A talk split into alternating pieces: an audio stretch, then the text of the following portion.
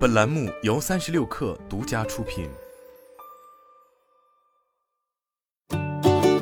本文来自三十六氪神译局。埃隆·马斯克的推特正在推进对该社交媒体网站的内容进行收费的计划，现在要收费的内容将拓展到视频。根据我们获得的一封内部电子邮件，推特正在开发一项收费功能。这项功能可让人们将视频发布到推特网站，然后向用户收取视频浏览费用。而这家社交媒体公司会从视频发布者的收入中抽取佣金。该公司似乎打算推出一项名为 Paywall Video 的新功能，目标是过一到两周就要发布。但根据 Twitter 的产品信任团队一名员工发送的电子邮件，该团队认为风险很高。该电子邮件提到了与受版权保护的内容、创作者用户信任问题以及法律合规性相关的风险。并表示这项功能在继续推进之前，需要围绕着这些问题进行简要的内部审查。这项功能是不是在马斯克接手之前就已经在开发中尚不清楚。推特上周四拒绝了置评要求，但时间表的加速让公司的内部审查团队只有三天的时间来提供有关潜在风险的反馈。这份时间表可能说明马斯克的态度。开发和推出新功能要比过去快得多才行，即使这意味着在滥用职权或责任方面要承受更大的风险。虽然推特的大部分收入来自广告，但马斯克已经表示他想对用户收费，以使用包括受验证的蓝色大 V 标记功能。上周，马斯克以四百四十亿美元的价格收购了这家公司，为此他背负了数十亿美元的债务，并对其他投资者做出承诺，称他们将收到巨额回报。不过，部分分析师对这家公司的估值大概只有该收购价格的一半。在获得控制权后，马斯克立即解雇了推特的高管团队，并自封为 Chief Tweet，引入值得信赖的商业伙伴，并经常通过他自己的推特账号宣传要进行一系列重大变革。付费视频功能如果推出，将标志着该平台要做出重大转变。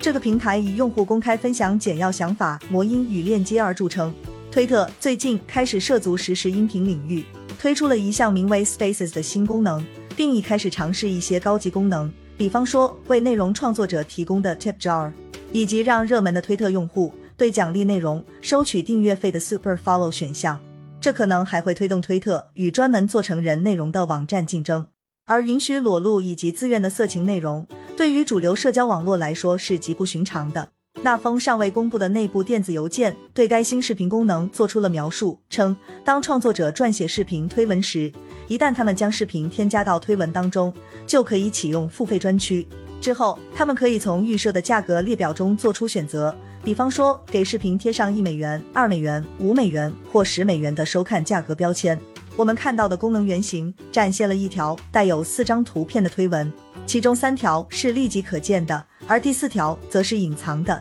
带有一个锁定图标以及 view for 一美元的消息。用户支付了一美元之后，将可解锁该视频，而创作者将通过 Stripe 收到这笔钱，推特则从中收取一笔未指定的金额。未付费的用户将无法观看视频，但可以对推文进行点赞或转发。这封电子邮件没有具体说明创作者可发布哪些类型的视频。但这确实引发了一些担忧，比如用户可能会发布受版权保护的内容，或利用这项功能去欺骗他人。在讨论内部计划时，一位不愿透露姓名的推特员工表示，这似乎是一项可能至少会部分用于成人内容的功能。尽管推特不再是上市公司，但他每年要为马斯克在收购该公司时欠下的债务支付约十亿美元的利息。马斯克还表示，他计划每月向蓝色大 V 用户收取每月八美元的费用。以保留他们的资格。蓝色大 V 是推特已经验证了用户真实身份的标志，同时这些用户还可以获得在搜索结果中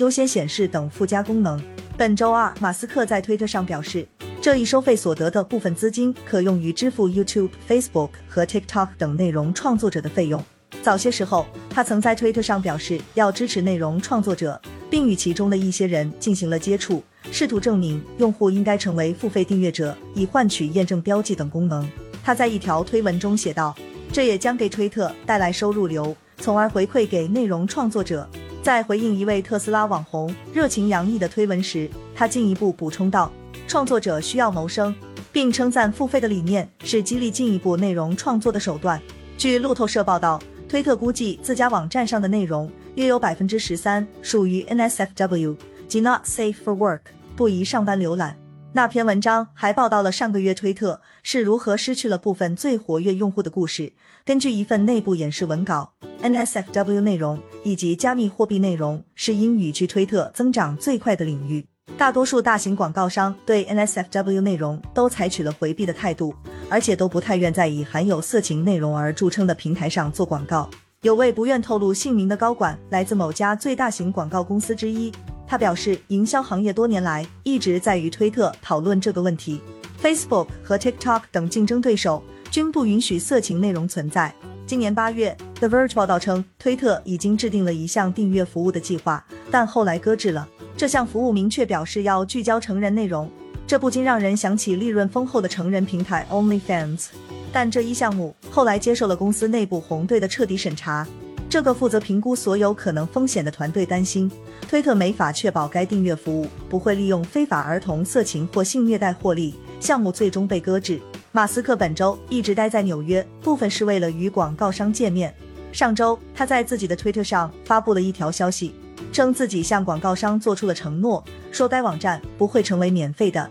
极其令人不快之地。好了，本期节目就是这样，下期节目我们不见不散。